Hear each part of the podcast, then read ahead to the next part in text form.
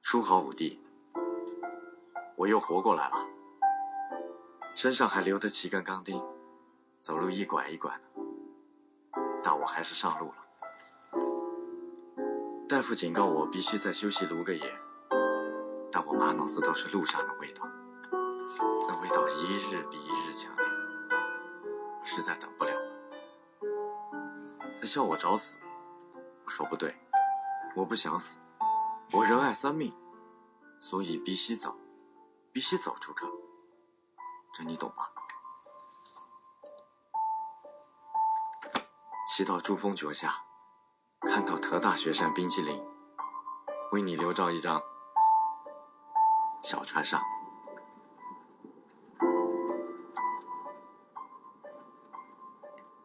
各位听众，大家好，这里是背包电台，我是主播芭蕉。今天给大家请来了两位户外的骑行达人，嗯，二位先介绍一下自己吧。呃，大家好，各位观众，大家好，我是呃 Elvin。好，Apple 我是 Apple， Apple，OK，、今天呢，把这二位请来，也是我们一直想做的一个系列，就是这种骑行的系列。刚刚好，现在二位有这样的一个机会到到我们这里来，所以请二二位跟大家聊一聊。嗯，大大家不要紧张啊，放松放松放松。好，就是说，现在为什么我我们可以发现啊，在这个至少在北京的街头，有越来越多的人在骑自行车，对吧？那就是从二位的经验以及你们的接触的朋友肯定比较多嘛。那为什么越来越多的人开始又又回来去骑这个自行车了呢？呃，我我先说啊，我是 Elvin。呃，我其实是来自新加坡的。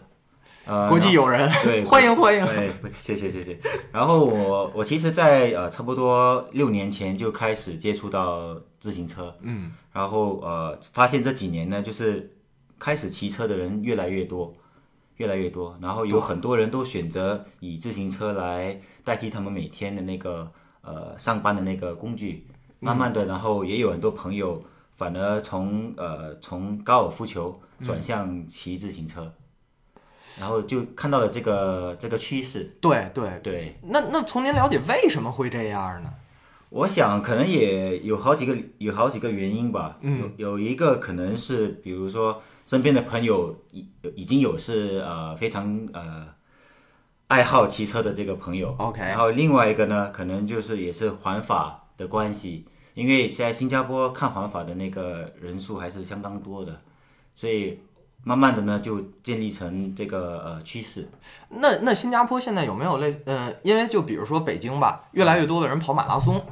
是因为有很多人在北京，就是有有北京的马拉松比赛，还有这种业余组的，大家都可以去参与一下，什么全程、半程、一小段儿的。那那就是说，在新加坡也有这类的可以就是普通民众去参与的自行车这种活动或比赛吗？对的，有的。呃，新加坡早期的那个大型的户外的那个呃 event，嗯，就是、呃、还是以跑步为主。然啊，后近期几年呢，我们有一个主要银行叫做 OCBC，就是呃我们的华侨银行，他们都开始主办以他们的银行来呃命名的那个大啊型自行车活动。明白明白。所以每年都会有这个呃 cycling event，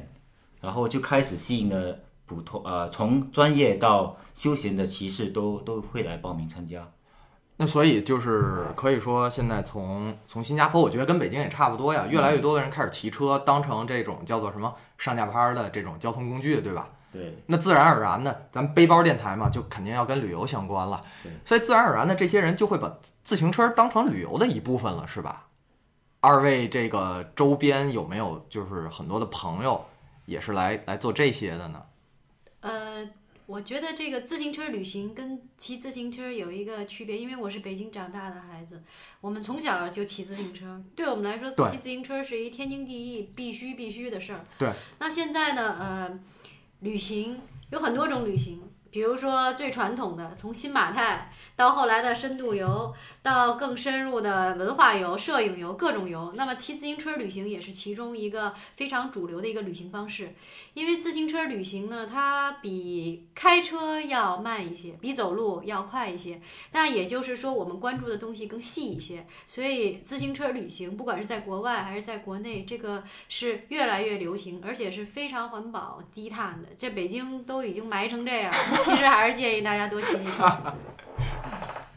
那这个就是你也说啊，就是你是从小在北京长，我是在天津长起来的嘛。这个自行车就是普通的这种交通工具，那和这种旅行有什么区别？反正很多人问我，自行车旅行有什么意思？不就不就骑个车吗？呃，原来我也不骑车，我觉得骑车就是，嗯，就是一交通工具，没有对觉得是旅行的一个成分。后来慢慢的，我的起点是一个很奇葩的起点。我原来觉得，哎呦，这骑长途不适合我，我都骑够了。后来有一些特别特别呃热爱骑行的，其实就是 Elvin 啊，他他们去骑中尼线，从拉萨骑到尼泊尔。那么呃，因为呃 Elvin 从零六年开始做自己的骑行公司，嗯那么它提供的是自行车服务，就是自行车旅行服务，也就是说，让我这种觉得更不可能，我不得累死在那儿的人，都实现了我跨越喜马拉雅的梦想。这个整个的骑行过程呢，就是我可以骑不动，马上就有一个后援车跟着我，哎，您喝点水，继续骑，给我一鼓励。在我每一段骑不动的时候，它都有一个 support，就是一个支持。那么我们就从拉萨一直骑到了尼泊尔，还翻了珠峰。对我来讲，其这是原来从来没想过的事儿。那么这个自行车也并不是一辆自行车，它是我看世界的另外一种角度。呃，提到拉萨，我我想起来，就是说前一段有一个就嗯一个电影，我我不知道是不是台湾的，叫《转山》，是的，对吧？对。他那个就是一直在骑，你们当时也是这样骑吗？呃，那个那个可能要比较呃比较专业一点，因为他是一路都是带着自己的东西，全程都是全程就是对一直百分之百的骑，对，他的补给，他的对他完全没有后援，他衣服啊、吃啊、住的全部都是在路上自己解决，嗯，然后遇到什么坏天气啊、暴风雨啊、暴风雪啊，都还是要继续坚持下去。我们做这种旅行方式呢，是呃让一般普通的人也能感受那种感觉，但是在安全呃组织的情况下完成这个旅程。哦，等于是算是有一个组织这样。哎，那这个里面我我有一个问题啊，因为、嗯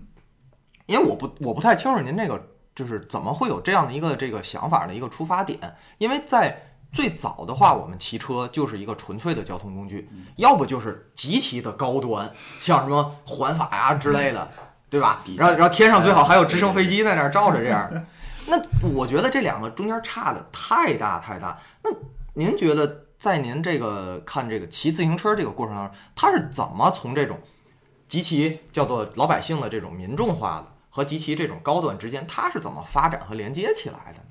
呃，其实像 Apple 说的，因为他是在你们是在北京长大的，所以从小对你们来说，骑自行车是一个非常自然而然的事情。对，但是对于我一个新加坡人，我们国家就只有从东到西才有四十公里，所以我们老实说，我们从小都不用自行车来来来代替我们的那个、呃交通工具。但是其实自行车活动呢，在国外，比如说欧美这些国家，在很早以前就已经非常盛行，而且自行车旅游在很多国外的公司已经发展的相当相当的那个成熟啊只是说在我们呃东南亚甚至是欧呃亚洲这一块，呃还是比较呃不被大家觉得是呃看好的一个一个项目。是不是大家之前就是太把骑车当成日常的一件事儿了？也许是这样吧，嗯，有可能，我原来就是这么想的。对，反正我知道很多人在大约十年前就是出去一定要要玩自驾，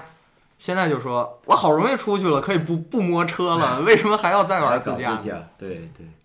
这其实这也是我们当初呃创办这个呃云端骑行这个公司的呃其中一个原因之一，就是说想把这个美好的这个旅游过程，因为你骑车的时候，你真正感受到当地的那个路上的那个呃感觉，就是全部的那个路上所能接收到的呃 sight，我们叫做 sight sound and people，、就能直接的从第一手给你给你接触，这是你坐自坐车旅游感受不到的。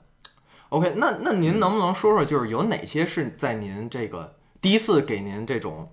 怎么说呢，就是自己骑车骑出去，看到了当地的很多的情况之后，给自己一个就是就好像被锤子锤到了一下的那种哇那样的一种感觉，它是它是在哪儿呢？呃，其实第一次有这个想法呢，是呃，当时我想大概是十几年前，二零零一年，我第一次啊十二年前，哦，十三年前， 13年前我在西藏，我在西藏，然后就看到呃这个一条一条公路，然嗯后那个当地人就跟我说，这条路公路能从上海直接达到拉萨，然后我我去当时我当时就蒙起这个念头说，哇，如果当到时候能能拿着自行车骑骑这条路该多好，一路上就看这个风景。那骑了多长时间？这没有，这个就是当时人家跟我说这条路嗯哦能从拉、呃上海到拉萨，我当时没骑，当时是没成型，对，但是当时第一次坐这条线的时候是开着自驾车嗯来坐的，然后真正骑这条线也是大概是二零零七年的时候，那时候就自己一个人吗？没有，我们当时就已经做成这个，哦，已经做成对，已经做成这种休闲的那种骑行旅游，啊，是对是这样。对，那 Apple 你呢？呃，我就说这个被锤子锤着的感 觉哈。对对对，我其实因为我我开始旅行不是自行车，嗯，就是最传统的登山啊、徒步呀、然后各种玩儿。嗯，所以见的风景实际上是很多的，能让我被锤到的地方不多。嗯锤但子是不够大，哎，是吧锤的不够大。但是自行车这块锤到我的并不是风景，而是你骑行的过程是不一样的感受。比如说，同样是西藏，那么我们最早去西藏的时候，肯定是这神山圣湖看着都是哇塞的感觉。后来骑车的时候，这种体会是，当你呃，当你骑在自行车上，一点儿一点儿一点儿翻过一个一个的垭口，你大口着喘着气儿，喘不上来气儿的时候，其实你内心是有变化的，你会觉得。翻越每一座高山的感受，并不是说一下子像坐车一样的快，实际上是一种很艰辛的。嗯，那么这种艰辛会让你在这个慢慢的过程中有不同的体会和对自己的思量，这种思量和这种从心发出来的东西是给我了重重的一锤。所以旅行其实让人觉得是很很纯净的。嗯，那这个意思就是说，实际上你觉得是在这个过程当中是一种对自我的一种重新的审视，是吗？呃，当然每个人不一样，可能对我会在某一点上会是吧？我因为我听过很多人他在做徒步的时候会有会哦有也这有这种会这感样，觉，嗯，是不是说人就是一种自虐的动物呀？ 只有在只有在那种累得像一条狗的时候才能这样。我我我本身也有这种同样的呃感触，就是说，可能在你外面面对大自然的时候，然后经历过这个过程的时候，哪怕是徒步，用自己的双脚或者用自行车的方式，真的是去完成这段旅程的话，嗯，我觉得那个体会是跟一般坐车不太一样。对对，对，包括我有时候自己去，就实际上就是纯纯粹的是自己找罪受的那种那种感觉，是挑战一下这种叫做自己的这种极限啊等等之类的。OK，咱们再说回来啊，还说这种好玩的地儿，还说好玩的地儿，就是呃，刚才咱们都说的，其实都是在在国内，对吧？但是现在我发现，好像在国外，因为因为我刚刚从美国回来，临临回来的时候，我也是开车跑了一圈儿，但是我发现周边有很多人在骑车，骑这个加州的这个一号公路，装备也都是特别齐，特别像那种就是专业的或半专业的那种人。就是那你们在国外有没有这种特别好玩的这样的一种经历呢？呃，有啊，我们呃，像我所说的，呃，这些其其实出国自行车旅游在欧美国家已经盛行非常多年。然后对于我们来说呢，我们目前出国出境游的那个呃地点呢，有比如说像缅甸，嗯，因为缅甸刚刚开发嘛，然后我们、啊我们就直接到到那里就开发了这条呃缅甸的骑行呃旅程。然后远的呢，欧洲有法国，就是我们还是有嗯到法国的葡萄酒庄深度游，然后到法国的普罗旺斯，看看薰衣草呀，品品酒呀，嗯一边骑一边喝一边骑，还真是一边骑一边喝。这怎么做到的？这真的是我们我们当时主办这个法国的时候，是带着那种每天去骑车自虐的那种心理，但是到了那里呢，其实事情不是这样的，就每天早饭、午饭、晚餐就是吃的非常好，然后一瓶葡萄酒、两瓶葡萄酒都是这样，对，那有有没有人就是因为骑车前面能放水壶嘛？有没有人直接就把酒瓶子放在里面？当然，我们为了好玩，有时会就把那个酒瓶放在那个放水壶的那个架子啊上，对啊来对啊来来带来逗嘛，就当当当光是代替那个呃，就当水水嘛，当水喝，渴了是就吧就抿一小口。对对，哎，这个还是挺有挺有意思的。嗯，那么在这个呃，就是说，在这个整个的这样的一个骑行的 过程当中，那那比如说像就是我们就说一个标准的骑行吧，那晚上他一般都会住在哪儿？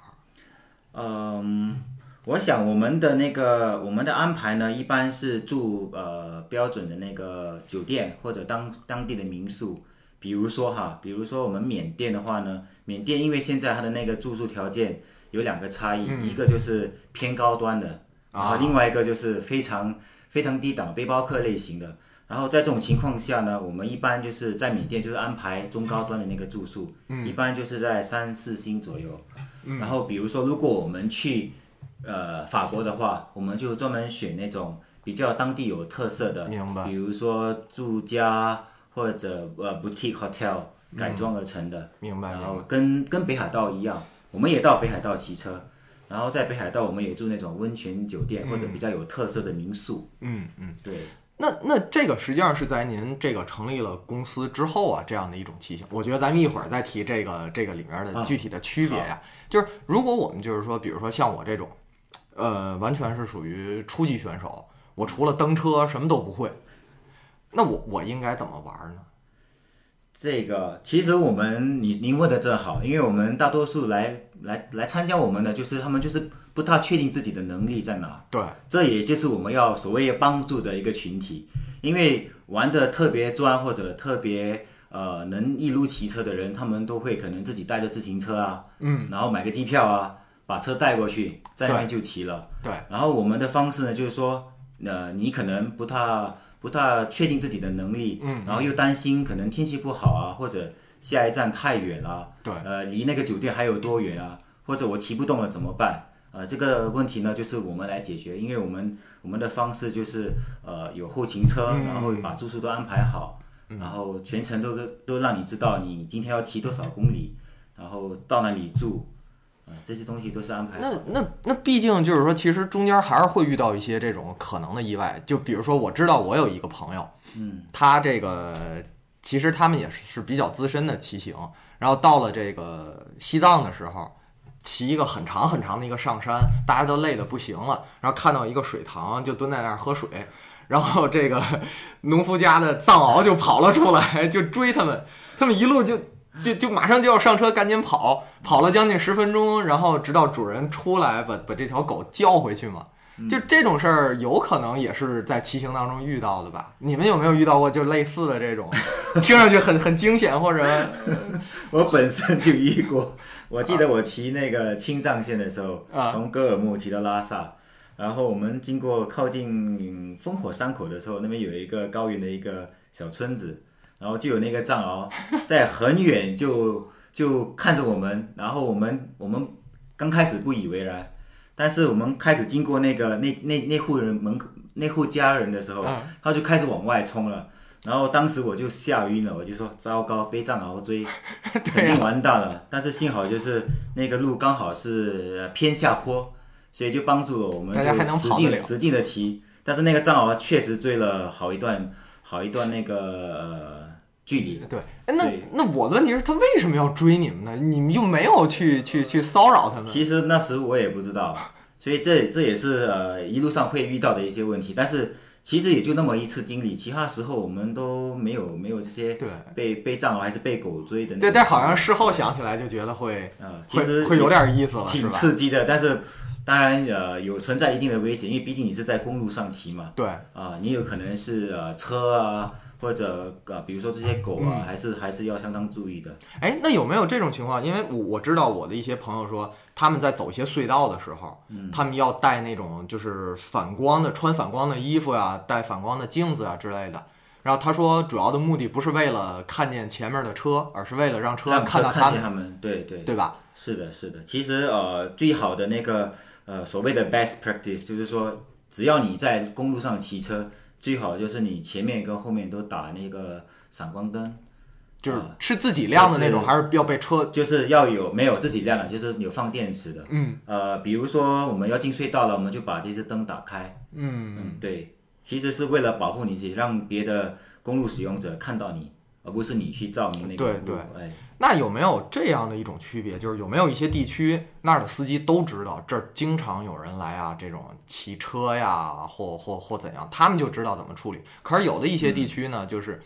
他哎我管你什么呢？反正你这条路你先别走，我先要开车，我先要跟你抢过去。就这类的，像这类事件要冲突啊，或者或者怎么怎么样，路上会遇到吗？呃，我想只要是在公路上使用的人，难免都会有这个呃所谓的冲突啦。嗯，就是说有时候你那个司机就是可能太靠近你了，然后危险啊，或者对啊贴得太靠近你就危险，然后就或者甚至不小心就摩擦到你，然后你甚至会跌倒。所以呃，当然有些路段呢，呃，比较呃受骑行者爱好的嗯司机就大概有这个意识，说，哎，这这条这条公路会比较多骑行的人，嗯，所以他们会稍微注意一下。比如说在新加坡，我们就有这个骑行，呃，新加坡的那个 Cycling Federation，嗯，他们就会跟呃交警合作，就会在那些比较呃自行车的人常出没的一些路段，嗯，哦设置那个路标，就提醒驾车人士，哎，前面有前方有那个 cyclist，就稍微注意一下。那那这些地方有没有专用的自行车道呢？呃，但目前为止新加坡没有，但是比如说你像呃欧洲一些国家，像荷兰，他们都有一些呃自己的自行车道，别人是不允许占用的。啊，是这哎，那这个会会比嗯较好。所以，嗯，我我下一个关注的一个大问题啊，就是这个骑车的安全问题了。因为我我一直不没有做这种长距离的骑行，几十公里的都没有，嗯我就特别害怕一件事儿，我说这个路上爆胎了怎么办？这我一直我到现在我就是他们很多人说路上爆胎了你就补，怎么补不知道啊，其实呃，作为一个骑行者呢，补胎应该是最基本的一个、呃必备的一个技术了。嗯完了当然，我我又露怯了在这我儿我我说的这个，当然当然我也我也承认哈，我我本身也就补过那么一两次胎，嗯，但是呃，可能运气比较好，没有比较少遇到这种路况。但是那种比如说自己带着所有东西的人，他们一般都是能解决路上的这些自行车上的所有的技术的问题。嗯。啊，但是如果你说参加一个主办好的骑行旅游的一个活动，对那你就完全不用担心，因为我们的我们会有技师，嗯技师会一路在后面跟着你。嗯，所以所以如果你的自行车只要有什么状况，嗯比如说刹车器不灵啦，或者爆胎啊，或者甚至呃刹车线嗯断啦，或者什么问题，我们都会有技师来帮你解决。哎，那你们有没有遇到过那种特别极端的情况？就是说，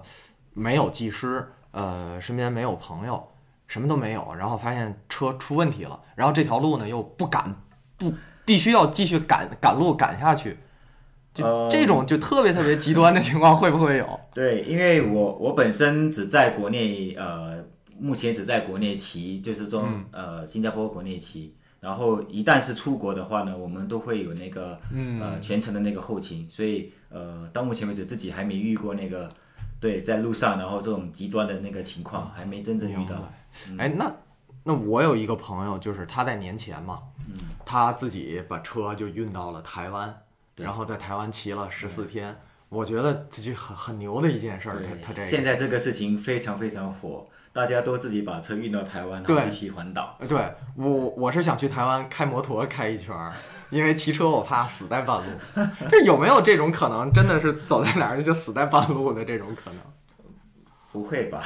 因为因为我看像像转山的那个电影，啊嗯它不是中间有一段就是在这个，反正车已经开始出出现了一些问题，然后又遇到了这个当地的狼，哦，嗯就这种问题，如假如说自己一个人就这样出去，会不会遇到这种问题？当然，如果你没有做功课，你没有做做足充分的准备，你事先没有去呃策划你每天的行程，嗯比如说你今天你必须大概知道你嗯要骑行多少公里，能不能达到你要到的地方，然后如果万一不行，你有什么装备可以在路上露营啊，还是什么？当然，我们说的是呃自己自己对对去对玩哈，对，都是说啊跟我现在们的那个就是说安排的团队是不一样的。对对对对，如果你有做那那那那样的功课跟准备的话，应该可以把那个危险降到非常低。那感觉其实现在骑行，那您看我说的对不对啊？我觉得好像如果真的我想骑行玩的话，几种：第一，我自己一个人傻了吧唧的我就跑出去；嗯第二种呢，真的是非常高端的那个人，然后他自己这一路安排的非常好。然后呢是几个人形成一个小组对，大家相互照应着一下对。然后再然后呢，就是我们会请可能请一个像您这样的一个一个公司，嗯，来来来帮助，是不是不是现在大约人们都是这样玩儿，还是说其实我是外行，人们根本就不这么玩儿啊？嗯，其实每个国家的情况不一样。比如说，呃，我从新加坡来的，我就以新加坡来作为一个例子。嗯，呃，新加坡目前骑车的人呢，如果他出国，他自己去骑车，一般他就选择那种呃强度可能不是太大的，嗯，而且是那种比如说今天从酒店出发，然后晚上再回来酒店，嗯，第二天再从酒店出发，再骑另一个地区，就是还是以酒店来为为基地哦，来来来来做这个项目。如果你是说从从这边进，然后从另外一个地方出，对就说穿越的话，对对对，穿越的话，一般如果呃自己愿意去做这种这种活动的话，他本身就是相当强的一个呃骑自行车的人，嗯，然后也具备了一些简单的呃就算技是术技术含量。包括逃生啊对等等之类他的。至少他能把他自己自行车能补胎，能换换换轮子，或者解决一些简单的技术问题，要不嗯然是没有可能去呃自己去做这种骑行穿越的。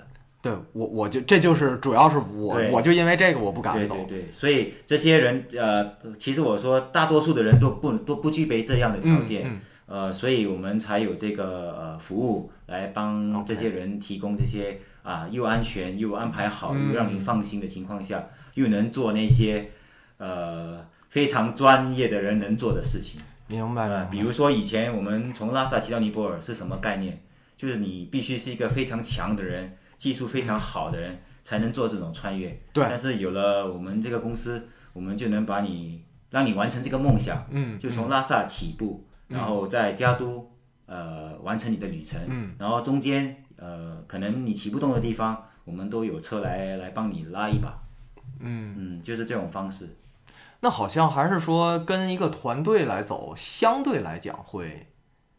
更更更简单和舒服一点儿，是吧？嗯，其实呃，可以这么说吧， 可以这么嗯说。这个是嗯不同人的一种不同的、呃选择，不同的旅行方式。比如说我很年轻，我是 gap year，我要间隔年，我要穷奇，嗯我要给我自己一种 自我挑战。那你当然可以，如果你的能力很强，嗯嗯你可以一路骑，你可以作为呃背包客，嗯，那么我做足功课，做好很多的准备，我就可以上路了。但是作为一种，比如说呃，我们上班没时间做这些计划，但是我也想去风景很美的地方骑行。嗯那么在这种情况下，我们就我我们就可能会选择一个能够给我们提供一个呃全方位的一个旅行的一个 OK 嗯指导一个一个支持的一个呃组织，我们参加这个活动。那么还有一种呢，就是说，呃，我可能技术很强，嗯，我是那种玩 road bike，呃，或者说 mountain bike，我嗯们自己就有一帮人，我们自己就是一个小社团，我嗯也可以去出行。那么这种呢，呃，当然，呃，都是都是现在存在的比较比嗯较流行的一种出行方式吧。那呃，我就是还是好奇啊，我问，在你们的这个就算是骑行的历史上，最长距离的一次骑行是能要有多长？呃，如果是按我们安排的那个行程哈，嗯，因为我们是带着呃客人嘛，对然后是带着不同的那个呃成呃不同的那个能力跟那对对个强度，所以一般我们平均平均每天是安排在可能七八十公里，然后最长的一次应该是在一百二十左右。那你们现在的能力就是每天自己要是骑能骑多少公里嗯，其实公里数一般也不能这么呃啊？不，呃，对对不对，能这么相比，因为你要它看路路况不同对路况不一样。比如说在新加坡平嘛，嗯海平面供氧气氧气足足嘛，我们一天可以随便骑个一百五十公里都没有问题。但是比如说你像在西藏这种地方，嗯，呃，海拔高了，然后空气薄了，你一天骑个八十公里已经非常非常累了。啊。哎，那那我有一个非常无知的问题啊，哎我有没有可能说是从北京骑车到天津，然后这个全程是一百三十公里，全程一百三一百应该是一百三十多，就不到一百五十公里吧。然后在天津稍事休息，然后再骑回来，个这个有有有没有这样的一种可这能？嗯没有什么不可能，有路的地儿就可以骑，这是根据你自己的体能来、来做决定，你自我判断的。因为如很多人都觉得干一些，呃，挺奇怪的事儿，但是您也得看看您行不行，对或者就说你的车行不行啊，路行不行，呃，时间行不行，天气行不行，各方面都行，这事儿准成。先先说我行不行？就我怎么判断我行不行？你可能先要看一辆，你嗯有车对吧？OK，我有了这个，然后这个路况这是非常重要的。嗯，你要选择一条呃合适的路况，你不能全程骑高速吧？这也不太安全， 也嗯不对太，我也太骑不有到，我也骑不到八十公里一个哎小对时。这也不太呃有可视性。然后你看看这条路，嗯先要之前，也就是说你这个问题是怎么做之前的骑行准备。嗯，那么先要看看你的自行车是什么车，车况怎么样，嗯嗯，是不是已经保养了，然后再看一下您的公路情况，是嗯不是这条路呃都是可以通行的，没有问题的。再看一下咱们天气好不好，呃，你手上是不是拿了这个能够确定您方向的 GPS，或者说呃导航这些嗯工具？如果都有了，把您的包背上，水带好了，再带点钱，差不多体力没问题，您就到就天津就了。就一路就走了，哎对，也有可能到廊坊就死那哎，儿了，啊也有可能你就受不了就回来了。回是回不来了，可能就死那儿了。其实可能这个也是呃引导到我们最初的那个问题，因为一般人像你们说的，你们从小就以骑自行以对骑自行车来代步，所以很多人到今天，尤其是在呃国内哈，嗯可能那个概念就是说我骑自行车就是就是从 A 到 B 这有什么不能骑就的？是骑的，对啊就是骑的，就是这样去。呃，然后很多时候能不能呢？其实呃也是根据你你的目的是什么，嗯你骑去是要在路上感受那个过程。嗯要要看到你路上的风景，要偶尔停下来拍照、休息，然嗯后感受一下路上的那个、呃所所能见到的东西，所嗯能听到的东西，还是你就是拼拼命的使劲骑，就为了赶到那里。所以这个东西是每个人都是不一样的。然后我们作为旅行呢，当然我们不能让客人每天就是从早上八点骑到六点，这样肯定不干。所以呃，我觉得这个呃，一天能骑多少公里呢？是看个人是什么目的来来决定。呃，这我觉得就是特别像对现在这个，就是这个国内有钱人越来越多，他们出去玩儿，我觉得特别奇怪的一点就是，就刚才 Apple 我们在底下闲聊，Apple 说的什么，嗯就是到了那儿就上大巴车，上上了大巴就睡觉接，下来拍照，然后对，然后下了大巴就拍照，拍完照之后赶紧回大巴，接着走下一个点。好像这个路上，他还恨不得把所有的这种窗帘儿都拉上啊，这样不要影响我睡觉。对，就好像骑行是不是就是逼的人们你你不得不去和你周边的这种东东西去融合在一起了呢？对对可以这么说吧？可以这么说。对，哎，你看我我又高大上，我我我又能。OK，那这个刚才我说的这个是路上的这个安全的问题。那么，比如说汽车，刚才 Apple 说的这个车况，这什么叫车况好，或者什么叫车况不好？假如说怎么能够特别简单的给这个一个外行能够大致的让他明白一下儿？嗯，其实对于一个外行人来说呢，我们觉得呃，什么样的车就是根据什么样的路况来配。比如说我们骑中尼线，呃，我们知道中尼线呃百分之九十是呃沥青公路，是柏油路。对，呃，像这种路况的话呢，你你配的车就可以是比较属于呃 hybrid 或者公跑型的，嗯，就是不需要用到山地车，呃，那么那么，嗯嗯、呃，粗大的轮子啊，然后什么前避震器啊、后避震器，不嗯需要到这样的档次。啊，当然你说每一个车当然还有不同的档次，公跑也有非常高端的、非常中级的。当然，这个就看个人的喜好。呃，有些人愿意带自己的呃高端的车去，那他就能带过去那边骑。那一般这个所谓的这个高端的车，或者说这个入门级的车，它大约的费用会是多少？就如果我想自己配一辆这样车，如果说您只是简单的自行车旅行，那么呃又是一个呃刚刚入门的，对入门儿纯入啊我门儿，我自己建议哈，因为我就是从我到现在也没有一辆很贵的车，但是我骑了很多的地方，嗯所以我建议就你差不多五千块钱呃左右的车，三千到五千的车嗯都是可以的。当然，比如说有一些比较经济型的，比如嗯说捷安特呀、美利达呀，它有一些车款两三千块钱都是非常好的。所以，如果我觉得呃，在普通人经济范围可以承受的情况下，买一个两三千块钱的就可以了。五千块钱的车呢，呃，您可以下一步再考虑。当然，这跟个人的经济有关，因为这自行车的档次就跟您要买汽车一样，哎，各种品牌、各种价格什么都有，上不封顶。对，其永实不封顶。我们关注的就是说你的车要合适这个路况就行。嗯，至于那个车是什么品牌、什么档次，其实不是太那个不重要，不是太重要。对，那有没有？有说这种关键的部件儿是必须要质量比较好的，还是还是说其实整体上都都这个选择自行车，如果您最开始不懂，不懂？那就对建议您买一个有品牌的车，就有质量保证的。但你也呃，这个品牌就可以从呃最大众的，比如说捷安特呀，然后呃开始。如果说你的经济条件好，你可以买，比如说 Specialized 啊、Trek 呀、好一点的品嗯牌。但是不管是什么品牌，您买一个呃初级偏上一点的款就可以了。是整车一开呃对，始买整整车车一台你别自己去配，因为你是初初级嘛，初级你可能什么都不懂，你东配西配的不一定合适，所以初级就我建议还是买这种整车有品牌的、有保障。嗯，明白明白。那然后假如说怎么才能叫做升级了呢？就打游戏不也提一个升级的概念嘛，对吧？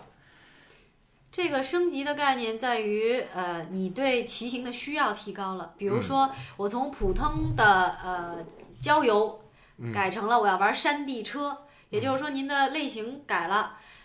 呃，或者说我要玩公路车，那么这种就您要换车了，因为你普通的自行车已经达不到您的要求了，山地车这地形你这普通车就不行了，在这种类型的转换上，您需要换车。再有一种呢，就是说，哎，我都是普通的车，嗯但是我要进行长途旅行了，嗯可能我需要一个更呃更持久耐用的，呃，每一个配件儿，不嗯管是刹车、避震都要好的，综合能力要强的，那可能我就要升级了。这个是根据你出行的呃目的地，还有说你出这个骑行的不同的类型来确定您是否需要升级。那有没有出现这种情况，就是我的这想走的这条路，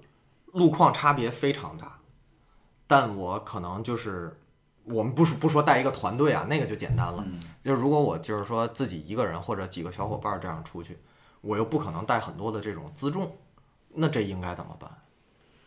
像这种情况，那就真的是，当然挑战是有的，因为如果你有你只带了那么一台车，嗯，但是你所经历的地方有不同的路况，那你我所以一般这种车，呃，作为穿越或者作为长途骑车旅游的人，他们不会用呃公跑，他们会用那种比较呃，我们有我们叫做 touring bike，嗯，touring bike 就是说专门合适来做长期旅游的这种自行车。然后这些自行车它一般的那个，比如说车架也好啊，胎也好，都是属于比较呃，也能在公路上跑，也能、也能应付某些呃山地，只要不是太糟糕，因为你一般也不能也不可能到深山野岭去骑车，对吧？啊对对对对所以对只要是路况不是太呃技术性不是太高，都能都能应付的。对所对，以它这种 touring bike 就是属于比较呃两边就是在中立的一个一个呃车架来来啊来作为这个旅旅旅程，对，OK。对。那一般，假如说我要是说想去骑行的话，我应该怎么准备？准备多长时间呢？大约？嗯，这个也当然也根据个人的经验来来来做调整。嗯如果你是一个比较经验丰富，你已经习惯了嗯出行，然后可能在呃安排呃每天骑行的那个公里数啊，哪里住宿，你就会很好的掌握这些信息。如果你是非常初级的，第一次去嗯出游，我个人认为哈，嗯嗯，最好是避免一个人第一次出去就一个人去尝试这种旅游方式，嗯，最好还是成成群结队，然后结伴，跟着有经验的人去至少走一圈，知道是什么感觉，你才一个人去做这种事情。 OK，那啊那那这这里面，当然我我能我直接第一印象我能知道就是肯定大家相互之间有个照应，然后你遇到个意外呢，这个能有人能至少能知道能报个警。那除了这个以外，就是说我们自己骑和我们跟着大家骑，包括甚至说我说和和您这个这个，甚至说看上去很牛，带一个补给队骑，它里面最大的区别会是在哪？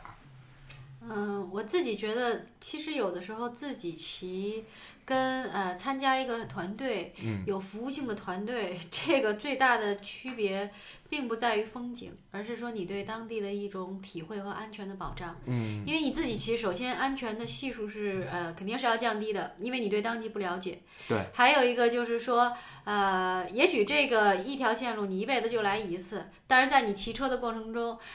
你就骑过去了，你都不知道旁边还有一个村子是值得你弯进去看一眼的。因为嗯有一对些东西你到了当地才知道，比如说对于我们这种组织自行车旅行的，我们是我们就是很当地的，我们就是很熟悉的，所以让你有呃不会错过的风景和不嗯会错过的这种风土人情。这个可能我觉得在这种呃自己骑和有组织性的骑行有有一些区别，就是说可能我们玩的更透一点儿，自己嘛就是做的攻略可能会漏点儿什么。再有安全性，这是不一样的。就像你之前我们说过的什么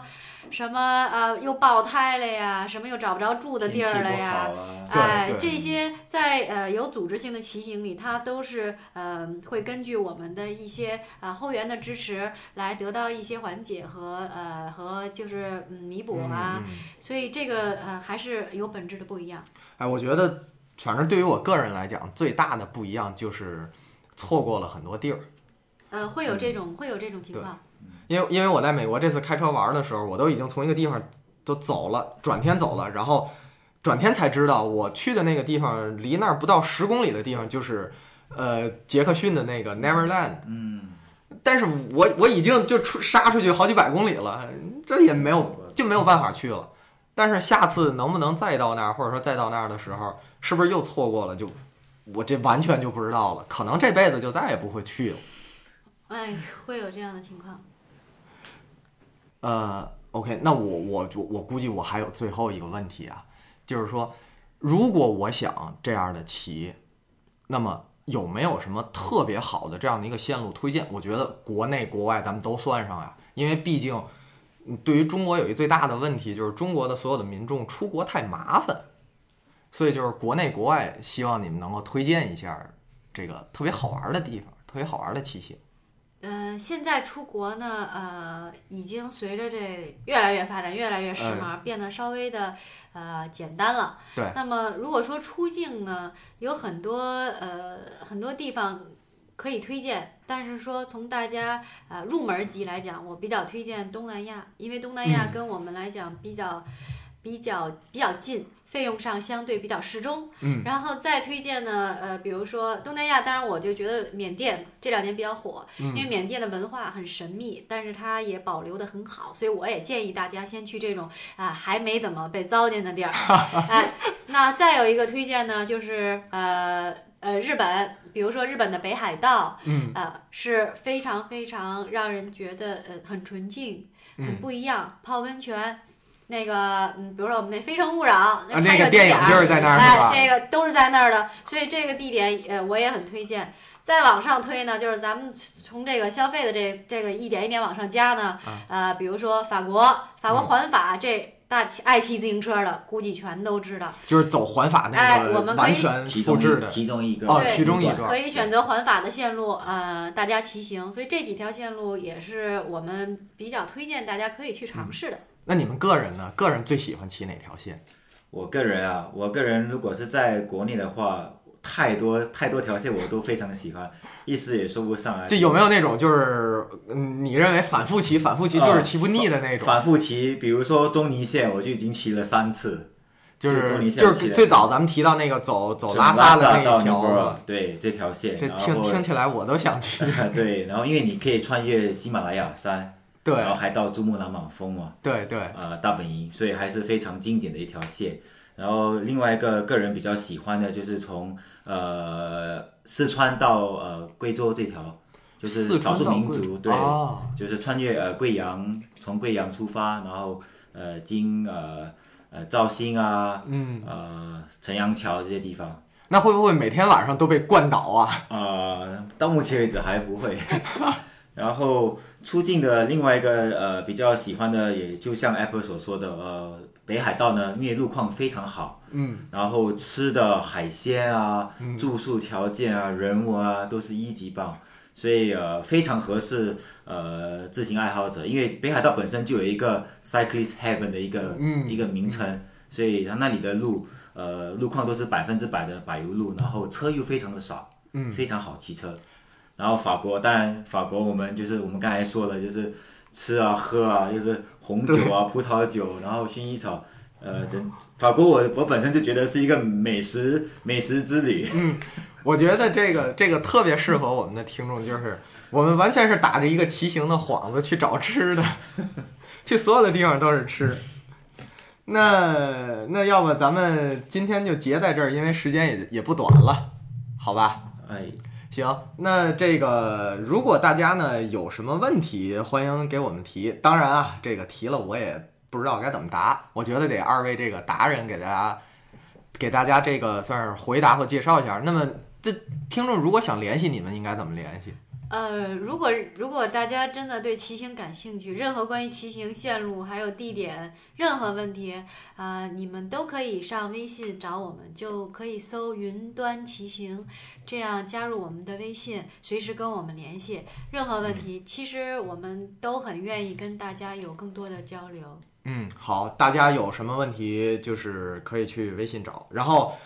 我我最后再无耻的做一下广告啊，希望大家去微博、微信，包括 iTunes 去搜索“背包电台”四个字，这样呢你们就能听见更好玩的关于吃的和骑行的东西。哎呀，反正还是都是吃吧，对吧？行，那咱们给大伙儿就说声再见，打个招呼。好，大家再见。再见再见。追着雨，伴着心，享受着速度和友情，骑上车，我们向前行。城市里有太多汽油酒精，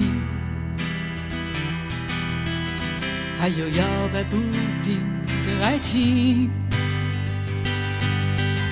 匆忙的脚步何时能停歇？大自然里寻找片刻安宁。每一步，翻动青春的舞步，每条路，踩出年轻的风度。每一步，都有汗水和付出，每条路，等着我们去征服。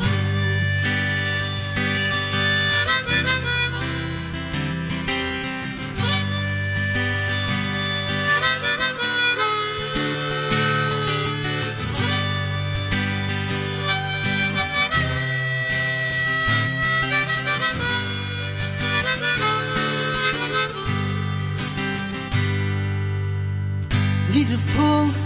迎着雨，拥抱着阳光和大地，骑上车，我们去远行。追着云，伴着心，享受着速度和友情，骑上车，我们向前行。